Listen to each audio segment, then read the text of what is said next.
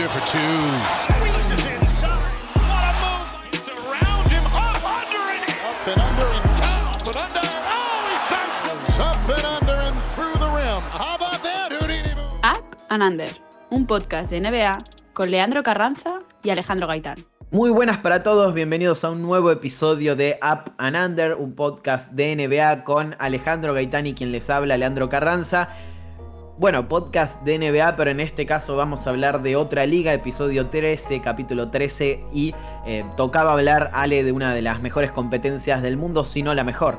Yo llevo mucho tiempo defendiendo que por lo que pasa dentro de la pista y sobre todo por lo que pasa eh, fuera de la pista, que es donde es más diferencial la competición, creo que es eh, la mejor competición del mundo, al menos en su deporte.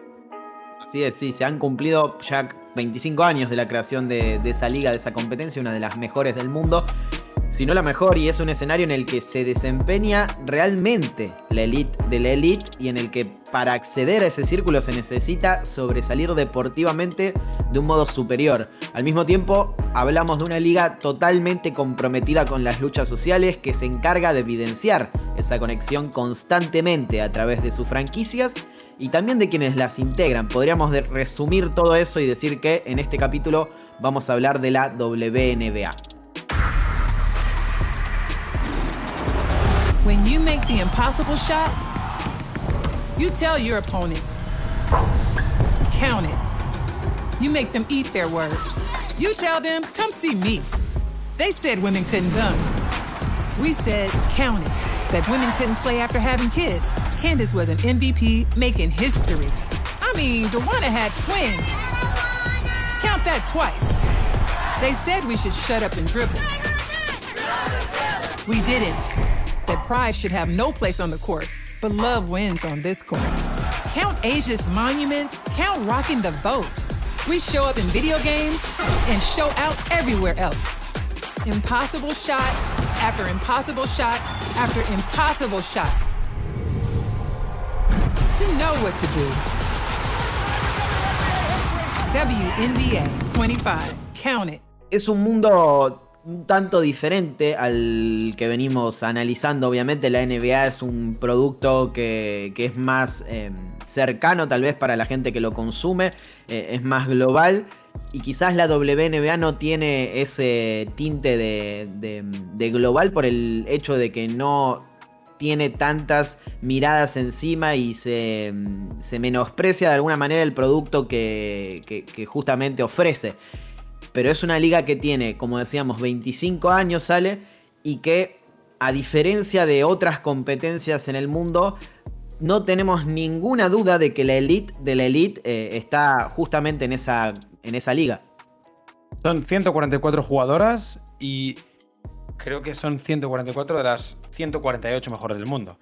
O sea, igual hay que dejar una o dos fuera que han decidido pues, esta temporada no participar y que se han quedado jugando pues, en Rusia o que han decidido tomarse el verano libre. Pero hoy en día la WNBA, pese a todos los problemas que implica, que hablaremos seguramente a nivel económico, a nivel salarial, eh, va mucho más allá de ser una liga y es el, el hecho de poder jugar con las mejores del mundo.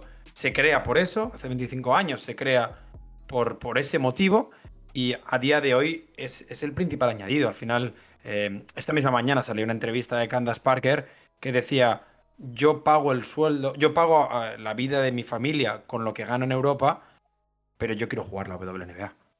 Así es, es un- una dicotomía, una dualidad, eh, un- una vida bipolar tal vez que vamos a estar analizando porque es muy normal. Pensarán con el chip NBA y dirán, ¿cómo puede ser que la, una de las mejores jugadoras, Candace Parker, de la mejor liga del mundo para el básquet femenino, como le es da- la WNBA, tienen que jugar en otra competencia eh, europea para poder mantenerse y para poder vivir de esto. Bueno, verán que a diferencia de la NBA, los salarios son muy, muy distintos, eh, menores y, e incluso menores en el caso de la comparativa de una superestrella de la WNBA con un jugador promedio o un rookie de la NBA. Eso lo vamos a estar analizando porque tiene que ver con la idea de, de cómo también se vende este producto y qué recursos tiene para hacerlo.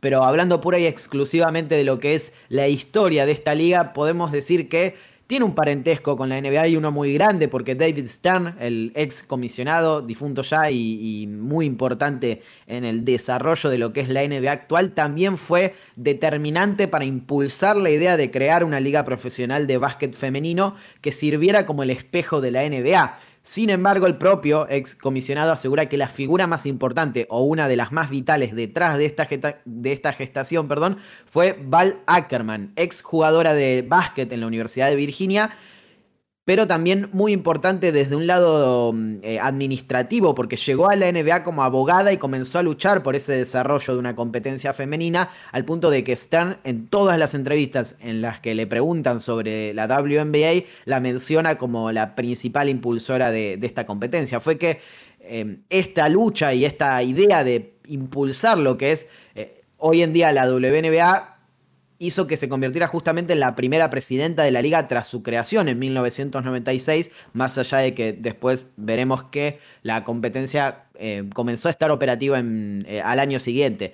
Pero el hecho de que un factor deportivo también tuviera una importancia eh, muy, muy grande en esta creación no puede ser obviado porque aquellos Juegos Olímpicos de Atlanta de 1996, en donde el Team USA del básquet femenino barrió 8-0 a todos sus rivales para cerrar una etapa que les arrojó un récord de 60-0 entre previa y competencia principal, tuvo mucho que ver y fue una especie de demostración de lo que significaba poder tener a las mejores compitiendo en un entorno que las potenciara. Jugadoras como Lisa Leslie, Rebecca Lobo, Katrina McLean, Cheryl Hoops, eh, todas ellas tuvieron un aporte a ese hype y, hicieron entender a la gente que el talento sobraba, que había un em, personal dispuesto a competir en una liga que fuera la elite de la elite. Ese empuje dio forma a la creación de la WNBA que comenzó, como decía, oficialmente su primera temporada allá por 1997, Ale. Sí, si escuchábamos hace un segundo el, vídeo, digamos así, corporativo de, la temporada NBA, eh, ese Counted, que es como el, emblema, el logo de, de este año, en 97 cuando empezaron tenían la frase We got next, que es esa frase que se dice en los partidos de pick up eh, cuando yo juego siguiente. Y es la frase que utilizó la WNBA pues para avisar de que en la siguiente competición, aprobada evidentemente por la Junta de Gobernadores de la NBA, aprobada por los dueños de, de la liga, llegaba y llegaba con el apoyo de la NBA.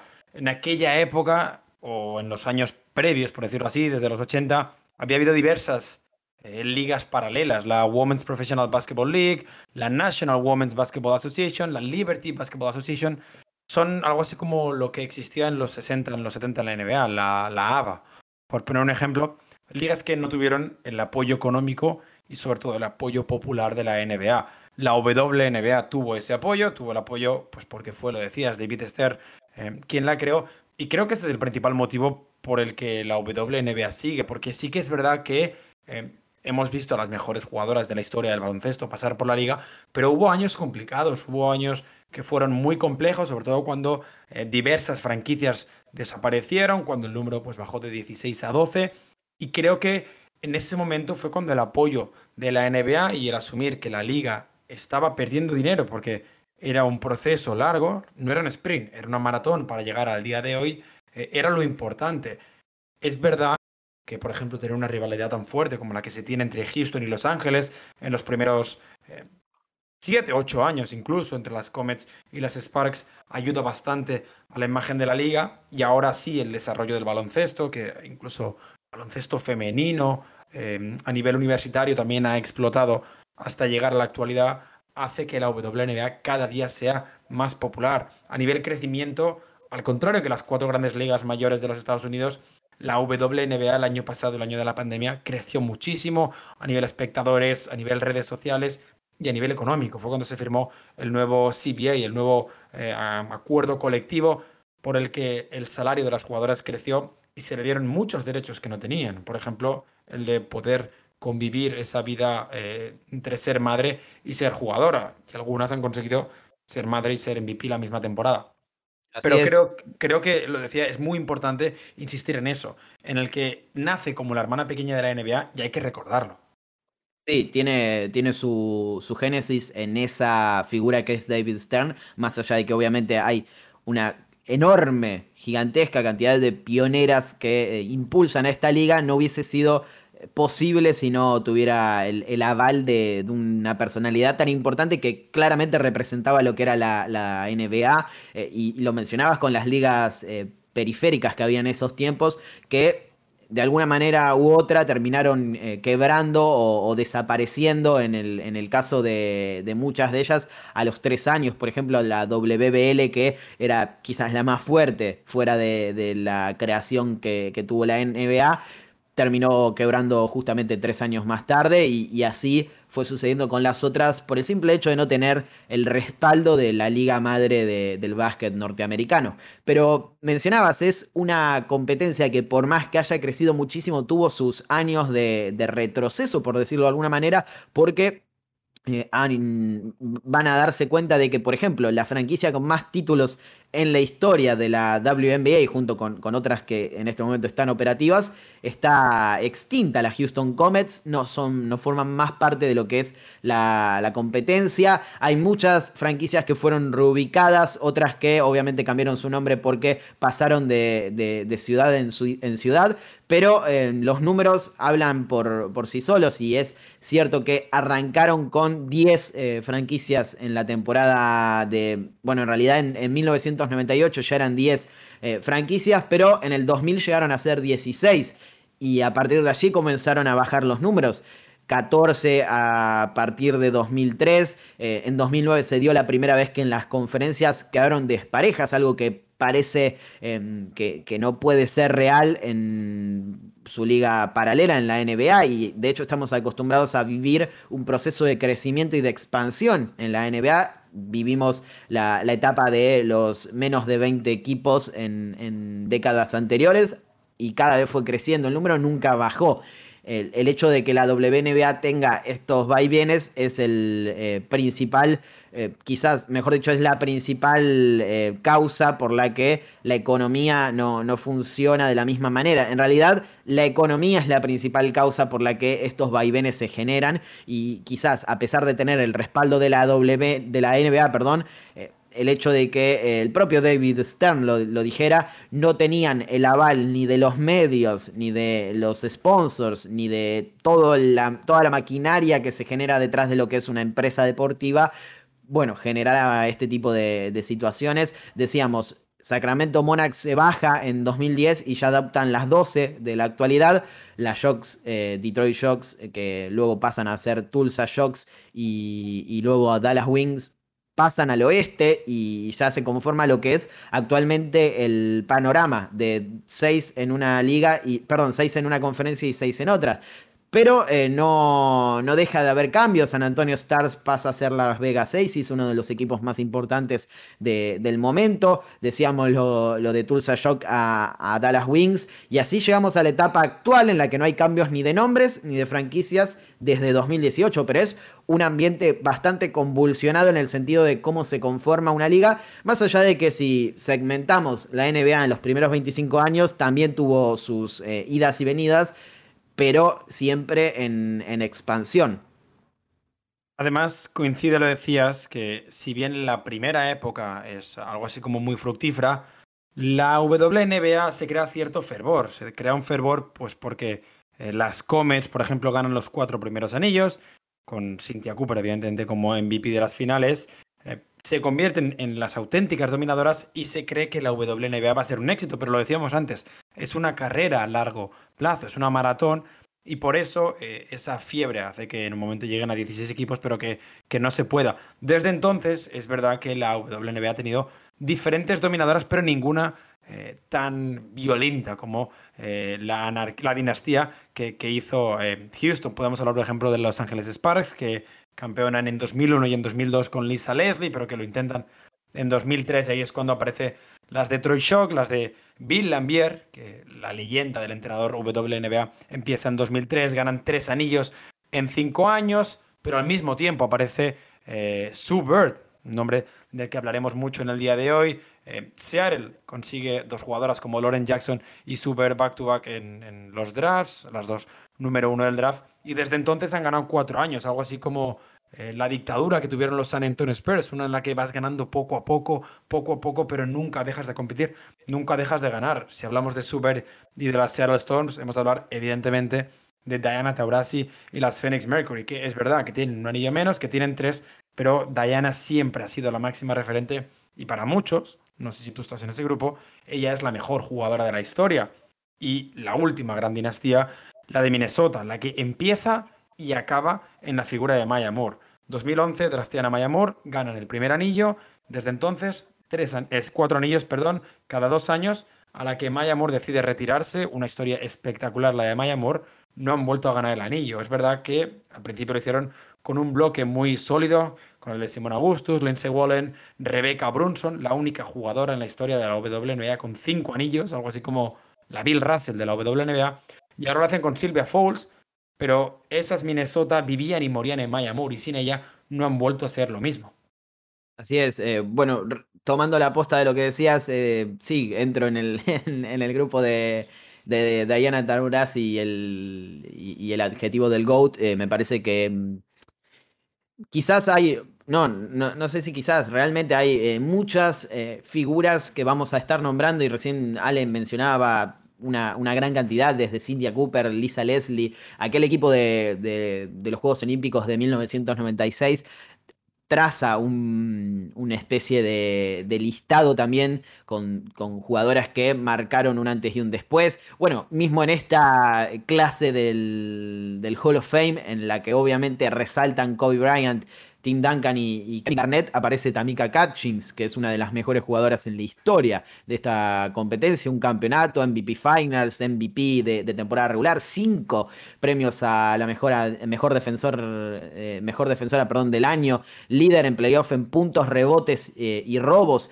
eh, hablaba de Lisa Leslie, la primera jugadora en lograr un mate en, en, esta competencia, que no es algo normal, más allá de que ahora empieza a naturalizarse.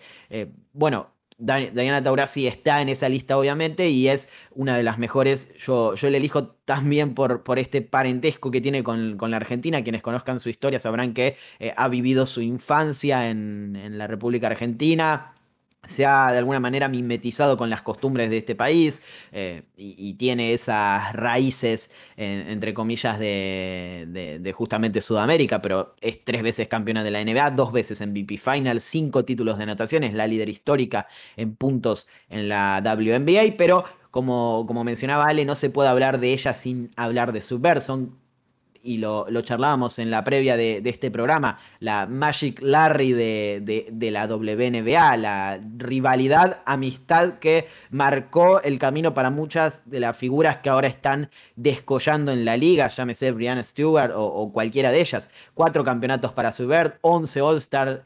Eh, líder en, histórica en, esta, en, asistencias. Es una especie de cerebro con, dos eh, partes que tienen eh, en ellas a, Diana Taurasi y a Subert. Me parece que se complementan a la perfección para entender lo que fue esa historia de principios de finales, mejor dicho, de, la década del 2000 y principios de, la del 2010. y podemos explicar un poco la expansión de esta liga sabiendo que ellas han sido ultra dominantes no solo en la WNBA, sino también con el Team USA y principalmente en Europa, donde también se dieron a conocer y empezaron a dominar ese mercado para también exportar lo que es el talento del básquet estadounidense. Sí, de hecho, creo que la relación entre ya no solo Europa, sino las jugadoras internacionales y la WNBA es mucho más grande ya de origen que la relación que hay entre la NBA y los jugadores internacionales.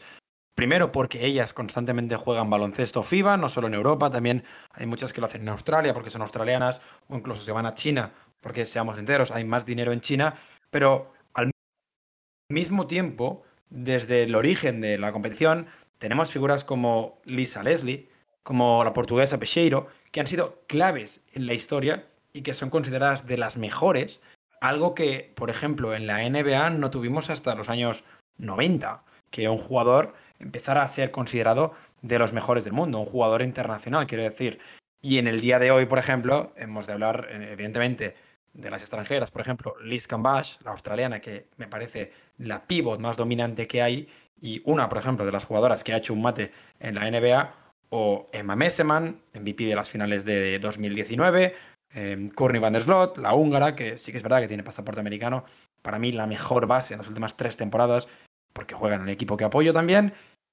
Y eso nos lleva un poco a hablar de que cada vez hay más jugadoras de habla hispana en la NBA, o al menos drafteadas. Eh, traeremos a alguien que de verdad sabe mucho del tema, pero por poner un ejemplo, España tiene 19 jugadoras que o bien han jugado o bien han sido drafteadas por la WNBA. Las últimas dos son Raquel Carrera y Auna Ayuso en el último draft. Eh, Raquel elegida en el 15 además por Atlanta, es un pick muy alto para una jugadora extranjera. Aina elegida en el 34 por Los Ángeles Sparks. Y en la actualidad hay dos jugadoras a día de hoy con contrato o intentando conseguir un contrato. La primera es Astu Andor, que jugará eh, en Chicago y que lleva muchos años en la NBA.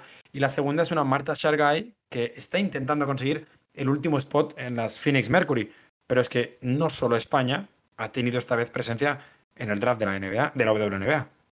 Así es, Argentina ha sumado su primera representante en esa ceremonia y si hay una fiebre argentina en la NBA por el hecho de que eh, Facundo Campazo le abrió las puertas a, por ejemplo, Gabriel Deck y Luca Vildosa para que se sumaran y fueran eh, el número 14 y el número 15, a pesar de que Luca todavía no ha debutado en los Knicks. Eh, creo que también tendría que haberlo por la WNBA, porque Florencia Chagas es sin lugar a dudas, el mejor prospecto argentino que ha habido en, los últimos años. Una base escolta que puede prácticamente hacerlo todo, una verdadera jugadora ofensiva de elite y que eh, le está abriendo las puertas al mercado eh, sudamericano y argentino, obviamente, para que empiece a consumir lo que es la, la, WNBA. Fue elegida en el puesto 7 de la tercera ronda por Indiana Fever. Muy probablemente eh, no, no debute en esta temporada y no tenga un espacio, pero ya el hecho de que entre, entre justamente las eh, seleccionadas en el draft de, la WNBA, luego de haber pasado por eh, Italia en el Empoli y en el Familia Gio, demuestra que su talento atrae a, los scouts de, de, la liga y que están pendientes de ella ese, esa conexión entre em, Florencia Chagas y la WNBA, ya lo va a explicar Manu Fresno, a quien obviamente eh, mencionaba Ale sin mencionarlo directamente, pero es el, hombre que vamos a traer para eh, explicar los pormenores de la liga y todo lo que él sabe de, de la WNBA. Eh, pero la realidad es que esa conexión permite em, de alguna manera acercar lo que es la, WNBA a otro público que quizás no, no, la consume por desconocimiento, por falta de, atracción desde el lado de, la, de, lo familiar, quizás tener una cara conocida, eh, sudamericana y, más cercana en lo que tiene que ver con la información, podría llegar a servir para que yo creo, em, al igual que sucede con, España, tenga otra dimensión la, la WNBA. No, no tengo perfectos o, mm, muy corroborados los números, ni, me parece que podría yo hacer un análisis profundo de lo que es eh, la conexión, pero me parece que España está muy por encima de Argentina, por ejemplo, en lo que tiene que ver con el conocimiento de la WNBA y, la conexión que tiene con la liga. Seguramente sea baja el porcentaje de, gente que eh, mira a la WNBA, pero aún así está eh, un paso por encima. Y eso se debe a lo que mencionaba Ale, al hecho de que hay muchísimas representantes que han tenido eh, una, mm, una relación con la WNBA en el último tiempo y termina por, por, decantar en que el crecimiento de esa, de esa masa que consume la liga eh, se, une por el hecho de tener una cara familiar. Además, no solo es una cara familiar. Eh, en el caso, por ejemplo, de España hablábamos, Amaya Valdemoro tiene la suerte, por decirlo así, de caer en las Houston, Houston Mets que ganan tres anillos seguidos, al menos tres con Amal de Moro. Primera jugadora en llegar a la Gana un tipo. Es sin ningún tipo de duda la mejor jugadora de la historia de España, pero es que tiene tres anillos de la WNBA, que son todos los anillos que tienen Pau Gasol y Mar Gasol juntos, por poner un ejemplo. La otra campeona es Ana Cruz en 2015, que ganó el anillo con las Minnesota Lynx, eh, uno de los anillos, por ejemplo, de Maya Moore.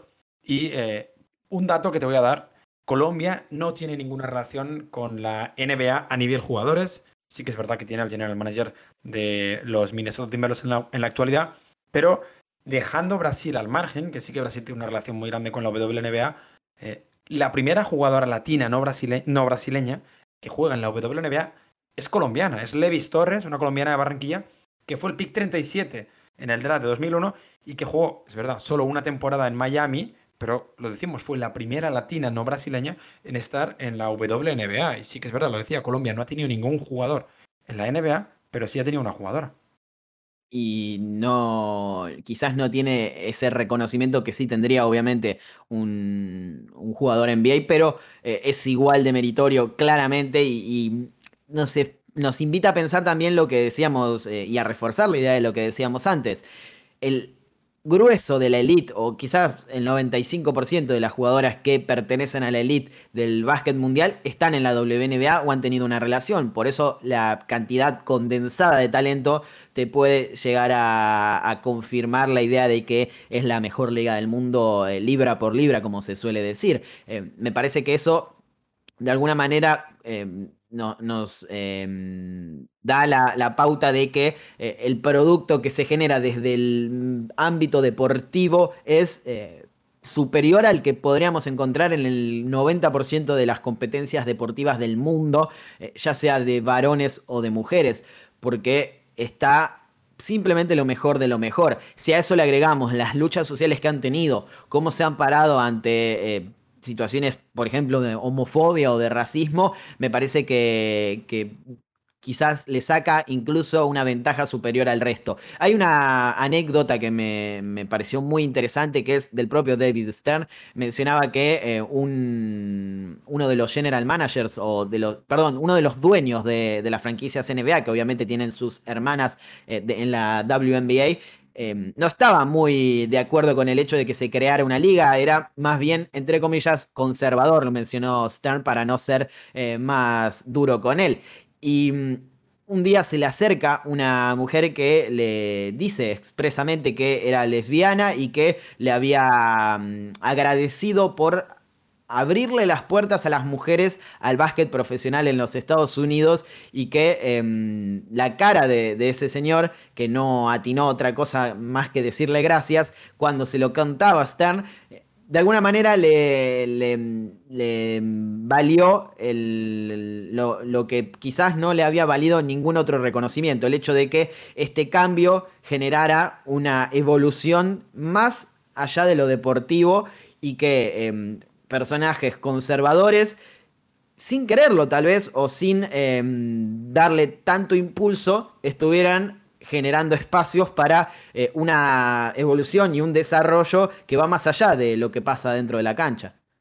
Hemos hablado del pasado, hemos hablado de la historia, hemos hablado de franquicias, hemos hablado de jugadoras, pero creo que es momento de hablar de lo que va a pasar a partir de este viernes, que es cuando empieza la temporada WNLA, para hacer una previa, para hablar de lo que ha pasado en el mercado, para hablar de qué jugadoras vuelven, porque el año pasado muchas decidieron no ir a la burbuja, son las favoritas, de, por ejemplo, qué rol va a tener eh, Astu Andor, de si Marta Shargay por final va a conseguir em, ese último roster, el último spot en el roster, y un poquito hacer apuestas a ver quién creemos que va a ganar. Y, Leandro, sabemos un poco de la WNBA, pero lo decíamos, hemos traído a alguien que sabe mucho.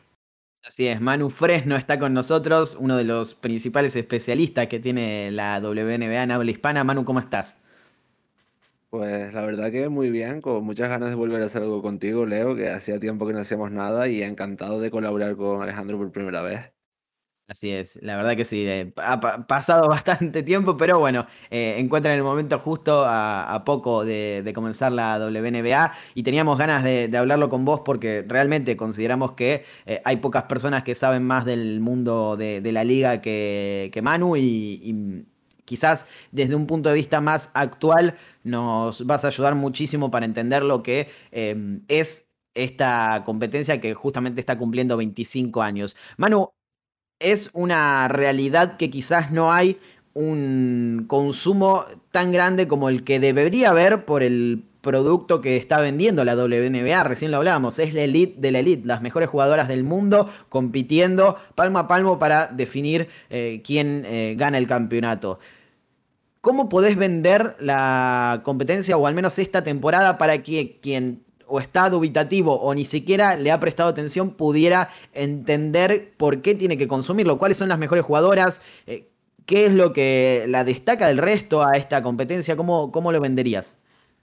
Pues la verdad que yo creo que es una liga muy, muy competida y bueno, ya que la he seguido también, incluso me atrevería a decir que un poco más que la NBA, en el sentido de que son dos equipos, son solo 144 plazas, prácticamente están ahí todas las mejores jugadoras del mundo.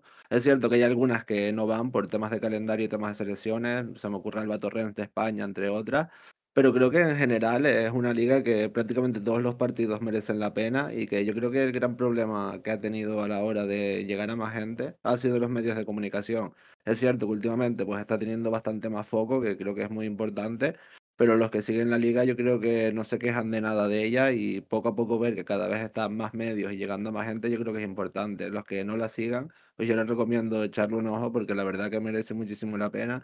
Es cierto que pues, ya que vuestro podcast es de NBA, que si vienes de ese mundillo donde a lo mejor en el highlight priman los mates y las jugadas más físicas, pues no es tanto eso, sino es más baloncesto en estado puro. Si quieren ver mates, está Britney Greener eh, para consumir mates, pero yo quiero hablarte de otras dos jugadoras, porque Manu, desde que yo sigo la WNBA, creo que ha sido eh, la agencia libre más mercado de traspasos, más, más movido. No sé si es por la cantidad de grandes nombres que se han movido, más los movimientos que se hicieron en 2020, que por los motivos que fuera eh, no se llegaron a cerrar o no llegaron a debutar. Se me ocurre, por ejemplo, el caso de los, de los Wizards, perdona, de Washington Mystics, pero el gran nombre que tengo, Candace Parker, ha salido de Los Ángeles vuelve a casa, ¿qué va a pasar con las Chicago Sky? Sobre todo después de la polémica de la última semana con Gaby Williams. Pues la verdad que Chicago es un equipo que yo tengo bastantes ganas de verlo, a ver cómo funcionan, porque sobre todo el tema de Candas ha estado siempre con Chelsea Gray y con Christy Oliver, que son bases que pueden jugarte de escolta y Candas es una jugadora que amasa mucho el balón y le gusta organizar ella. Pero claro, la base titular de Chicago, Courtney Vanderloot, pues es una jugadora que sin valor no funciona tan bien. Yo la verdad que esta es una de las grandes incógnitas que tengo. La gran mayoría de gente pone Chicago a la altura de Seattle o Las Vegas, pero yo todavía tengo que verla jugar, aunque sea unas semanitas juntas, para ver qué se puede esperar de ellas, porque no sé si Candas va a jugar menos sin balón, si Vanderloot va a intentar jugar mejor off-ball de lo que ha hecho otras veces. Mm, tengo muchas dudas sobre Chicago, pero bueno, creo que es un equipo que con Candas es muy interesante para ver. También tenemos ahí los españoles a en Dura, así que mínimo va a ser interesante.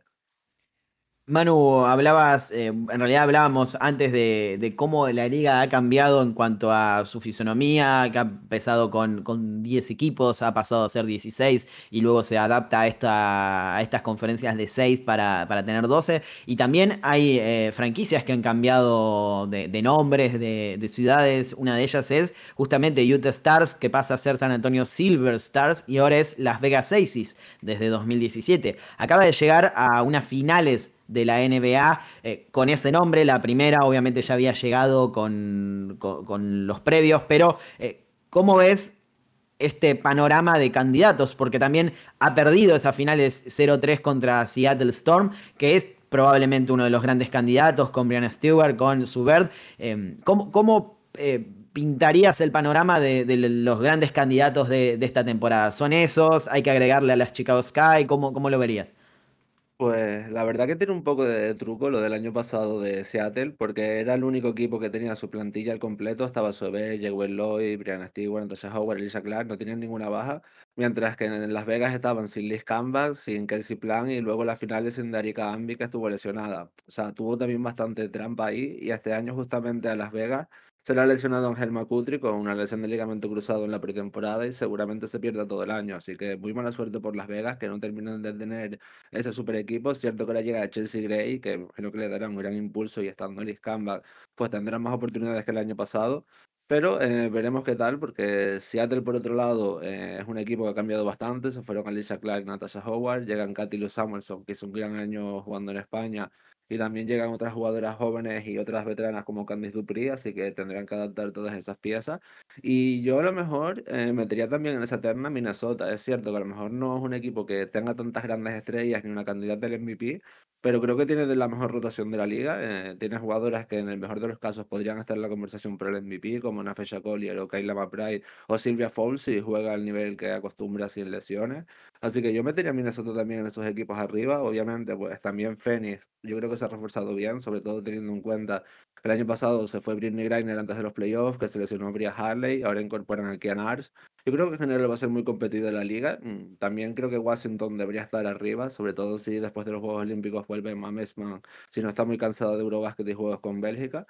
Yo no sabría decir unas favoritas claras, a lo mejor Ahora mismo podría decir Seattle, porque bueno, tener a Brianna Stewart pues te hace las cosas un poco más fáciles, pero eh, no terminaría de decirlo al 100%, porque yo creo que Las Vegas, aunque no tenga a Macutri, puede ser un equipo que le hace mucha guerra con Liz Kambag, así que la verdad que yo creo que va a ser para disfrutarlo y va a ser muy complicado sacar conclusiones hasta que se acabe. Hemos hablado de la parte más alta, digamos, las, para mí son las cinco grandes candidatas, las, las cinco que has em, comentado, aunque me sepa muy mal dejar a Diana fuera de esa, de esa lista. Quiero hablarte ahora de dos jugadoras jóvenes, o en el caso de Ari, que relativamente joven, pero que creo que han sido las grandes sensaciones universitarias en las últimas 3, 4 años. Eh, lo que hizo Arique en su momento y lo que hizo Sabrina más tarde, Sabrina Ionescu, eh, son las burradas más grandes que se han visto en la universidad recientemente. Dio su impulso al baloncesto femenino muchísimo. ¿Cómo crees que la nueva generación de jugadoras que llega, y podemos añadir, por ejemplo, a Ari McDonald, que hizo eh, un torneo sensacional también y que, que llega eh, a Atlanta. Em, ¿Cómo esas nuevas jugadoras pueden hacer, primero, que la liga llegue a nuevas cotas de audiencias, de eh, expansión económica y, luego de que llegue a mucha más gente a nivel internacional? Yo también creo que, que cada vez haya más nivel tiene muchísimo que ver con que la liga cada vez está más consolidada. Me acuerdo cuando pude entrevistar a Ticha Penicheiro, que ella nos comentó que cuando estaba en la universidad todavía no existía la WNBA hasta su tercer año, si no me equivoco, así que fue un poco de improvisado el presentarse al draft. Claro, ahora las jugadoras jóvenes, veamos por el caso de Paige Booker y todas estas, pues ya cuando tienen 5 o 6 años ya pueden ir a la WNBA, ya su sueño, ya pueden tener entrenadores personales y trabajar para eso. Yo creo que eso se nota mucho y también obviamente habla del mérito de jugadoras como Diana o como Su, que sin haber tenido esos comienzos pues han llegado a lo que han llegado y todavía siguen a día de hoy. Pero creo que sobre todo la evolución va por ahí, de que las jóvenes ahora mismo pues desde que son niñas ya tienen la oportunidad y van evolucionando mucho y se está viendo muchísimos casos como cada vez los drafts vienen con jugadoras a lo mejor no mejores, porque yo creo que por ejemplo, como Brianna Stewart todavía no ha salido otra, pero que sí tiene más repercusión mediática. El caso claro es el de Sabrina, que es cierto que también tuvo un poco de ayuda de la historia con Kobe, pero eh, ayuda bastante. Yo creo que sobre todo el caso más claro y que va a impulsar bastante el baloncesto femenino es Paige Booker. Eh, es cierto que todavía está en el primer año de universidad, que le queda muchísimo, pero ya tiene más seguidores en redes sociales que Brianna Stewart o que jugadoras de ese calibre. Así que yo creo que van a salir más jugadoras así, que lo que estamos viendo ahora con Arika, con Sabrina, solo es la punta del iceberg y que eso va a seguir aumentando. Y yo creo que eso es bueno, porque en el caso de lo mejor de la NBA, ustedes os puede cansar un poco que jugadores tengan hype sin hacer nada. Pero en este caso, como es importante la expansión del baloncesto femenino, yo creo que es muy positivo que esto ocurra. Sin dudas, eh, va por ahí la llave y más allá de que mm, eh, alguno puede dudar del hype o no, en este caso, mm, en muchos de los casos es justificado, se me ocurre el, de Ionescu, eh, no, no había un prospecto del draft tan eh, hypeado, pero tan talentoso también y con tanto impacto en, su universidad, eh, quizás ni siquiera en la, en la parte masculina, entonces eh, vale la, el, hype, el hype y todo lo que rodea a este tipo de jugadoras. Recién, Ale, perdón, Manu mencionabas de, mm, del futuro y también hablabas del pasado. Retratábamos para quienes eran fanáticos de la NBA y no entendían o no habían visto nada de WNBA que el dúo Subert eh, Diana Taurasi es una especie de Magic Johnson Larry Bird de, la liga entonces lo que te quiero preguntar es ¿Qué jugadora em, mencionarías para decir, bueno, en este momento esta tiene el trono de, la WNBA? ¿Es Brianna Stewart? ¿Es Elena Deledón? Eh, ¿Es Asha Wilson? Eh, ¿Cuál crees que va a llevar la competencia más allá del futuro y más allá del pasado eh, en el presente al siguiente nivel? Pues yo creo que sobre todo este año Brianna lo va a tener más fácil que el anterior, porque claro, al no estar Liz Comeback, pues allá Wilson en Las Vegas tenía la pintura para acampar a sus anchas, y ahora van a tener que saber convivir juntas. El otro día en pretemporada hicieron 40 puntos entre las dos, que la verdad que no está nada mal, y se ha visto a las dos practicar el triple, que yo creo que es importante para que dos interiores puedan convivir juntas, pues que sepan abrirse la pista mutuamente. Creo que eso es clave y creo que puede funcionar muy bien. Pero claro, Brianna yo creo que tiene más posibilidades de hacer mejores números, que quieras o no, para ganar el MVP, que cuando miremos al pasado será lo que más tengamos en cuenta, la que más MVP haya ganado. Yo creo que se le puede venir bastante bien a Brianna el contexto. Pero yo creo que va a ser interesante. Creo que Candace también puede ser una de las mejores de la liga este año y pelear por el MVP. Eh, de Ledón veremos, porque creo que se pierde los primeros partidos de temporada por problemas físicos. Está todavía con la espalda medio tocada. Así que eso, siendo una temporada de treinta y pico partidos, pues le puede costar bastante el premio. El año pasado lo acabó ganando ya Wilson porque Brianna se perdió, creo que fueron cuatro partidos o tres. Así que no sé, ya veremos. Yo creo que ahora mismo, si tuviera que quedarme con dos nombres, diría Brianna y Aya, porque fueron las que se pelearon el último MVP. Yo creo que este año mm, la principal candidata es Brianna, así que ya irían 1-1 desde que empezó esa rivalidad entre ellas. No sé si llegará obviamente a ser un duelo como Diana o como Su, porque yo creo que eso va a ser el mayor histórico de la liga, pero por lo menos los próximos años yo creo que sí, que entre Aya y Brianna estará bastante ahí la terna. Sigo con Brianna para sacar otro tema que es al menos en la NBA, cuando hay debates sobre quién es el mejor de la historia o top 10, em, son debates que se crea mucha polémica y que realmente ayudan mucho al desarrollo de la liga. Es verdad que pues, en la NBA se olvida la historia, pero al final la historia de la WNBA es relativamente reciente y la historia, eh, por decirlo así, está literalmente todavía jugando, que son pues, las Sue o las eh, Diana, por decirlo así, incluso podemos hablar pues, de eh, Falls, Candace, o si Lisa Leslie decide volver. Pero ¿crees que el hecho de que ya se empiece a hablar de que Brianna pueda llegar a ser la mejor jugadora de la historia, que creo que es un debate lícito, si sigue este, de hecho, si sigue a este ritmo debería ser obvio, pero si sigue compitiendo a este nivel, que, que se abra ya ese debate, pues tiene 26 años, se ha perdido una temporada entera por una lesión, pero es que lo ha ganado todo, em, que podría ayudar también a, a que se hable más de la liga, que se consuma más información sobre la liga. Yo creo que lo deberían entre las mejores de la historia, no hay duda, pero prácticamente desde que es universitaria. Creo que, bueno, sus compañeros de equipo también, pero ella era la principal cara visible. Es la única que ha ganado la NSA cuatro años y además siendo la jugadora más destacada del en los cuatro años. Yo creo que ya se podía prever que iba a ser una jugadora especial. Luego también ha sido importante en Euroliga, en Juegos Olímpicos, en Mundiales.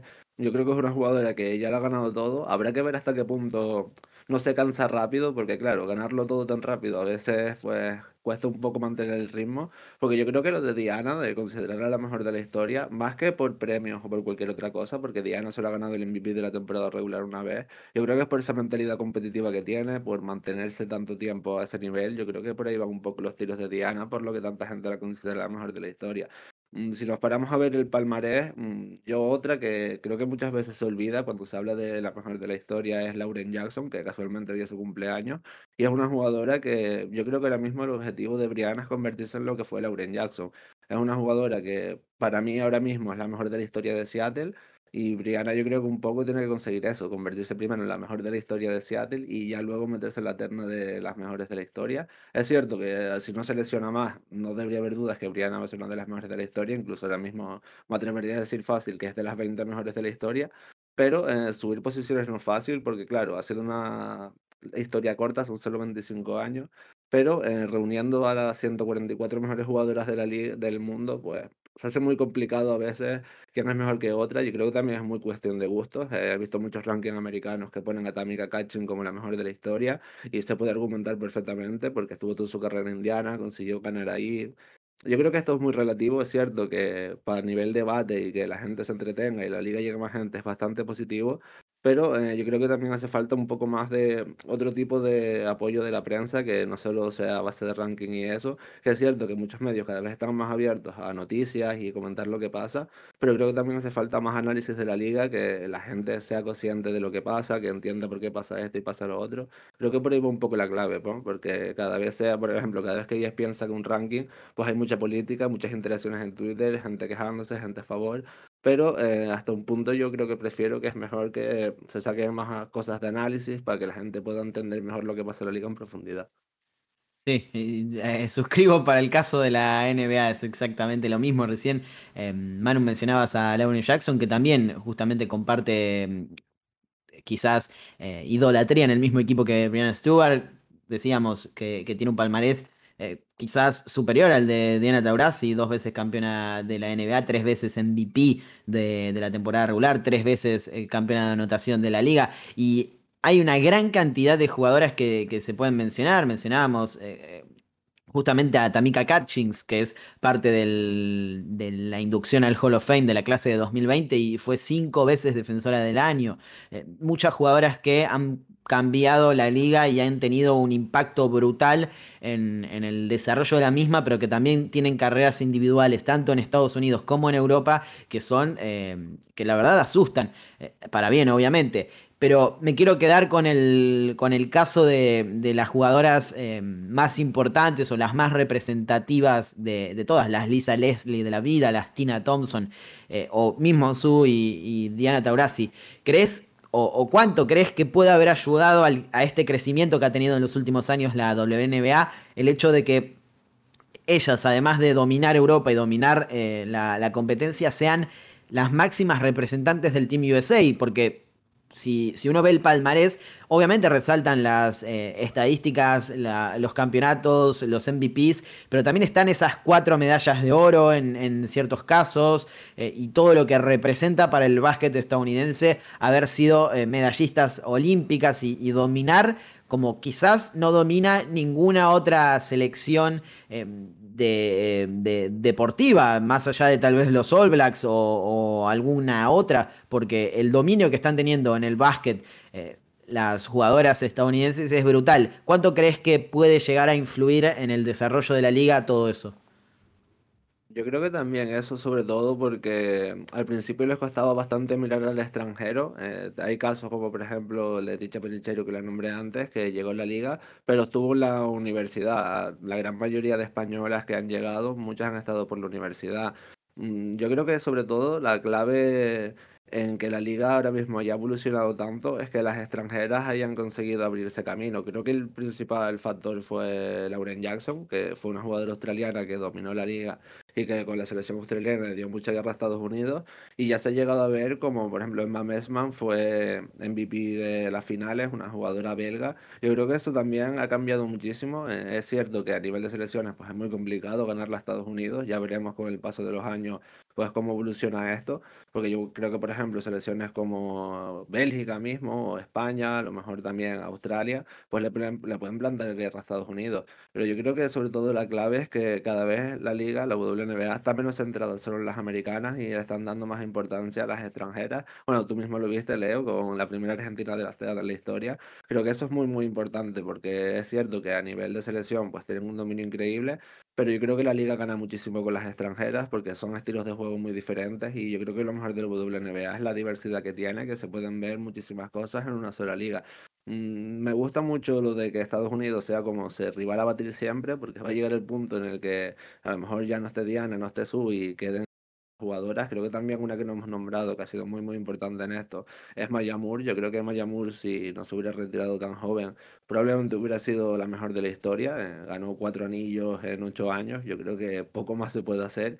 Y con la selección, pues era una fija. Así que yo creo que es muy interesante esto de ver cómo en Estados Unidos tienen un gran nivel, pero eh, yo creo que cada vez el nivel de otras selecciones pues se está acercando más y en parte porque la WNBA cada vez está más abierta a esas jugadoras. Yo creo que por ejemplo Emma Messman, aunque sea muy buena en Europa, en Ekaterimburgo y en la selección de Bélgica, sin ese paso por Washington Mystic a lo mejor no tendría tanto impacto a nivel mundial y yo creo que eso también es muy importante.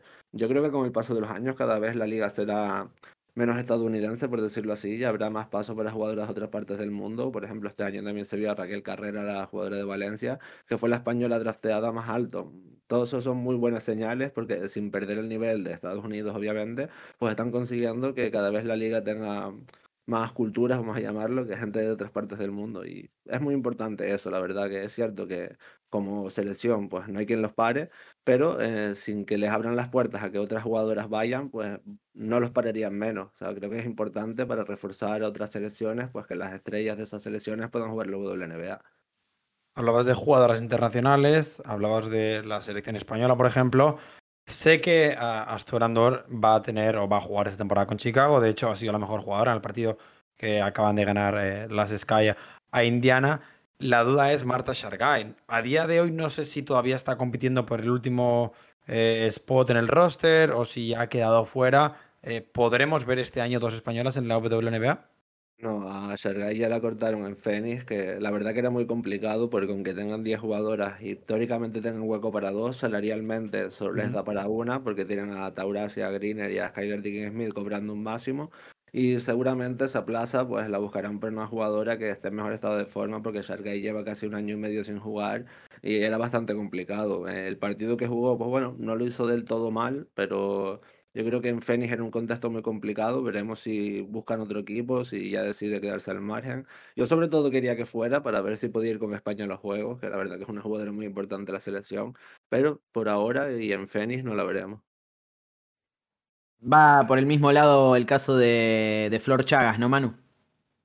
Sí, eh, también creo que es un caso muy distinto porque creo que Chagas podrá tener oportunidades en el futuro. Eh, lo estaba hablando antes contigo de que la rotación de Indiana, aunque no sea la mejor, creo que no está tampoco muy mal construida. Tienen a Julie Aleman, la belga, y a Daniel Robinson, que la ficharon ahora con un contrato bastante alto por tres años. Luego tienen a las Mitchell, a Tiffany y a Kelsey, luego Victoria Vivians. Creo que es muy complicado, pero yo creo que a lo mejor en algún momento podrá tener esa oportunidad. La diferencia con Shargay es que a Shargay como la cortaron, pues ahora mismo no tienen los derechos ningún equipo, mientras que por ahora Indiana sigue con los derechos de Chagas y ya veremos en un futuro lo que pasa.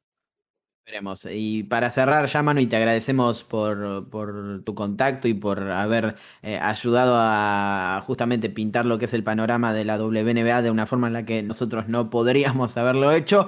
Eh, vamos a mojarnos, vamos a, ver qué crees que puede llegar a pasar rápido. ¿Quién crees que puede llegar a ganar el campeonato de, de la liga este año? Si tuviera que mojarme, yo diría Seattle, porque creo que es a lo fácil. Eh, aunque se hayan ido jugadoras, pues tienen a Su, a Brianna y a Jewel Lloyd, que es el núcleo sólido. Y Las Vegas yo creo que sobre todo va a depender de cómo convivan allá Ellis Canvas. Yo creo que si consiguen convivir bien y no tienen problemas, pues podrían incluso ser las favoritas por encima de Seattle, pero mínimo vamos a tener que ver un par de partidos de ellas juntas de la temporada regular para sacar conclusiones. Y yo empataría a lo mejor a Minnesota en la terna, ¿eh? Creo que a lo mejor es un equipo que no tiene esa referencia, pero claro, como tiene prácticamente todo el equipo a un buen nivel, es muy difícil defender y también hay que tener en cuenta que Cheryl Reeve, la entrenadora de Minnesota, a mí personalmente me parece la mejor entrenadora de la historia, lleva 10 años seguidos entrando en playoff, tenga el equipo que tenga, se le fueron Maya Moore, Simone Augustus, Lindsay Warren y siguió entrando en playoff, así que yo creo que es un equipo para tener muy en cuenta, no sé si les dará para ganar el campeonato, pero yo creo que le puede dar un susto a cualquiera.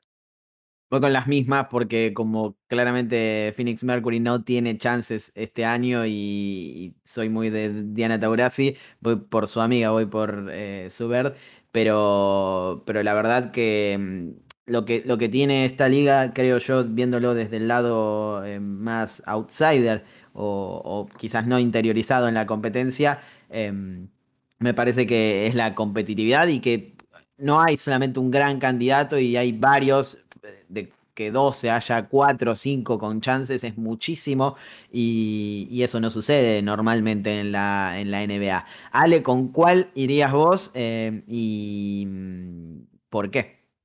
Me encantaría ver a Su con, eh, con su quinto anillo.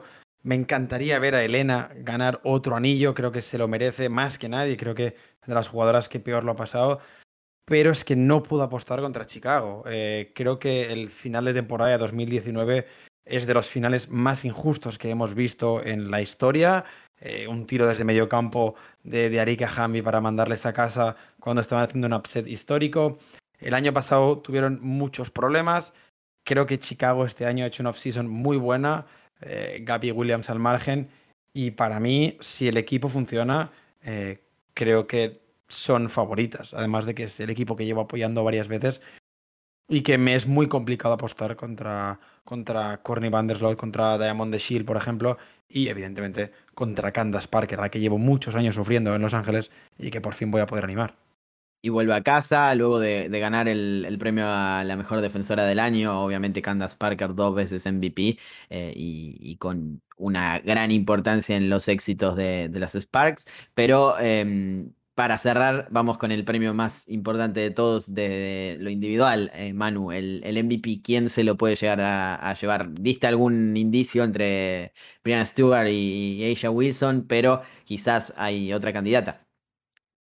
Os voy a decir una anécdota con lo de Candace Parker, el defensor del año, que para que lo sepan los que os escuchan, ya que fue muy llamativo porque, bueno, el premio MVP, el mejor defensor y etcétera, lo dan los periodistas y luego los mejores quintetos lo hacen los entrenadores. Y Candace Parker fue la primera jugadora que ganó el premio mejor defensora del año sin estar en el mejor quinteto defensivo.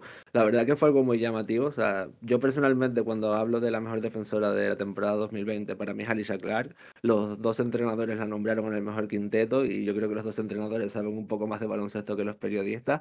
Así que yo también con esos premios, pues no le doy demasiado valor. O sea, por ejemplo, un caso reciente, el de la Euroliga, le dieron el MVP a Brianna Stewart cuando yo creo que lo merecía Britney Greiner. Creo que también un poco esos premios individuales se dan para las jugadoras que más le pueda favorecer a la competición a nivel mediático. Yo le prestaría más atención a los mejores quintetos, tanto los normales como los defensivos, antes que al MVP o al defensor, pero yo si tuviera que quedarme con una candidata para el MVP, te diría Brianna Stewart, la verdad. Bien, es buena la aclaración porque, bueno, ha pasado con Marc Gasol, por ejemplo, recién lo hablábamos con Ale, eh, el hecho de que las votaciones sean distintas y los premios se voten con, con justamente planteles de, votación distintos, hace que, estas cosas sucedan. Ale, ¿con cuál vas para, para, el MVP? Yo creo que en este caso coincido, Brianna Stewart me parece que em, si no hubiese tenido esa lesión en el Aquiles hubiese destrozado básicamente todos los parámetros y, y sigue haciéndolo porque ha vuelto y ha ganado absolutamente todo, así que no puedo apostar contra ella. Yo aquí voy a ir con un nombre diferente. Voy a ir con John Kell Jones este año. Bien. Eh, en este caso no coincidimos en, una, pero, pero, pero, estamos bien, bien rumbeados. Eh, ustedes son más especialistas que yo en la WNBA eh, y, voy a ir obviamente a lo seguro, pero me parece que, que, es interesante que, como decíamos, haya una diversidad tan grande que te permita elegir y te permita debatir y analizar sobre el hecho de que obviamente no hay nada dado por sentado, al igual que quizás, eh, perdón, a diferencia de lo que sucede con la WNBA, con la NBA, que es una liga que tal vez ya tiene las narrativas eh, pactadas o preparadas antes de, la temporada. Se sabía, eh, por ejemplo, que, que eh, Luka Doncic tenía muchas chances de ganar eh, el MVP o de pelear por el MVP y ser el jugador más joven en lograrlo. Que a partir del inicio de la temporada todo estaba dado para que Joel Embiid y Nikola Jokic pelearan por ese título. Que obviamente hay ciertos candidatos en este caso me parece que la diversidad, el impacto que han tenido diferentes jugadoras, la vigencia que tienen eh, superestrellas legendarias como Subert eh, y Diana Taurasi hace que todo sea un poco más competitivo y, confuso en el sentido de poder apostar o, jugársela por alguien. Y eso e, es, genial para una liga que como decíamos eh, antes puede competir claramente por ser la, mejor del mundo en, todo sentido, desde lo deportivo, desde lo organizativo, porque tiene también ese gen NBA y eh, desde lo social, porque es una competencia que arrastra muchísimas luchas que, hemos mencionado, desde el racismo, desde la homofobia, el hecho de que Elena Deledón, una de las mejores jugadoras de, de los últimos años, tenga una enfermedad como Lyme y hayan salido a respaldarla básicamente el 100% de la competencia cuando no, no querían eh, garantizarle su salario, también habla un poco de eso, em, las últimas luchas sociales ante asesinatos a, gente afroamericana, la, la, WNBA fue la principal eh, liga junto con la NBA que estuvo ahí presente y, lanzó comunicados importantes, así que teníamos muchas ganas en la previa de una nueva temporada, la, que de alguna manera marca eh, estas bodas de plata de la liga explicar o al menos meternos un poco en el, en el mundo de la competencia y, saber qué es lo que puede llegar a ofrecer una liga vista obviamente desde los ojos de quien no la conoce para poder meterse de lleno en, un mundo que claramente va a ser productivo porque ofrece un contenido de, lo más importante que tiene el deporte mundial. Ale, tenés un, un, sorteo ahí eh, pendiente que también tiene que ver con esto, así que claro, cuando quieras. Aprovecho, ¿no? Que si la gente quiere ver la WNBA, la mejor manera de hacerlo, me corregirá mano, pero es eh, el, el WNBA League Pass. En España se puede ver toda la competición, si no voy equivocado. Sí, sí, se puede ver y yo también creo que es la mejor forma, pero con diferencia. Y ofrezco la oportunidad a alguien le voy a regalar un WNBA League Pass. Eh, en mi Twitter está toda la información, es muy fácil. Creo que es la mejor manera de empezar con la liga, que al final es una de las ideas del podcast que habíamos hablado casi desde la primera semana con Leo, que había que hacer sí o sí. Así que si queréis poder seguir toda la WNBA y poder ver a todas las jugadoras, a todos los partidos, incluyendo los playoffs, algo por ejemplo que la NBA en Canadá no permite, eh, está la opción de ganar un League Pass. Lo he retuiteado, pero yo no compito, así que fue por mera difusión, no, no, no hay mano negra acá en ninguno de los casos, pero eh, ahí tienen el, sorteo, no se lo pierdan porque es vital y, así como muchos conocen el League Pass de la NBA, bueno, el de la WNBA es igual o incluso mejor en cuanto a contenido. Manu, muchísimas gracias por estar con nosotros, teníamos muchas ganas de, hablar con vos porque sabemos el esfuerzo que le, das a la difusión de la liga y por eso te pido que em, tanto en el perímetro como en tus redes sociales, le digas a la gente dónde te puedes seguir. Bueno, en verdad esto yo le llevo más lo de la promoción porque mi Twitter es Manu con 2AF96. Tengo que, tengo que ver si quito una A para que sea más fácil de decirlo. Y luego el de la web si es más fácil, que es el perímetro barra baja es. Y sobre todo yo con que sigan a la web me conformo, que últimamente mi cuenta lo que hago es darle rete a cosas de la web y al revés. Así que con que sigan a la web, que ahí lo tenéis todo, yo creo que va bien. Y también muchas gracias a ustedes por invitarme, que sepáis que siempre que queráis hablar de WNBA, pues solo tenéis que decírmelo. Que aunque yo sea de España por tema de horarios me va bastante bien, que soy muy nocturno. Y también sobre todo Leo, que hacía muchísimo tiempo que no hacíamos nada y como ya hace mucho tiempo que no hago cosas de NBA, pues esta es la forma que tenemos de estar hablando. Así sí, la verdad que muy recomendable todo lo que, lo que hace Manu, porque la verdad eh, hay pocas, eh, y, Ale no me va a dejar mentir, hay pocos sitios, pocos medios que le den tanta difusión al básquet femenino, no solo la WNBA, obviamente también eh, en, el ámbito mundial, pero muy recomendable lo que hacen tanto en el perímetro como Manu desde lo personal, y teníamos muchas ganas de hablar con él. Nos vamos un nuevo episodio se viene la, semana entrante, ya hablando de NBA. Vamos a estar inmersos en el play-in, así que vamos a, ver con qué salimos el próximo capítulo. Pero eh, muchas gracias por, seguirnos, estamos muy contentos con, el respaldo que nos está dando la gente y obviamente eh, vamos a estar pendientes de alguna sugerencia para el próximo tema.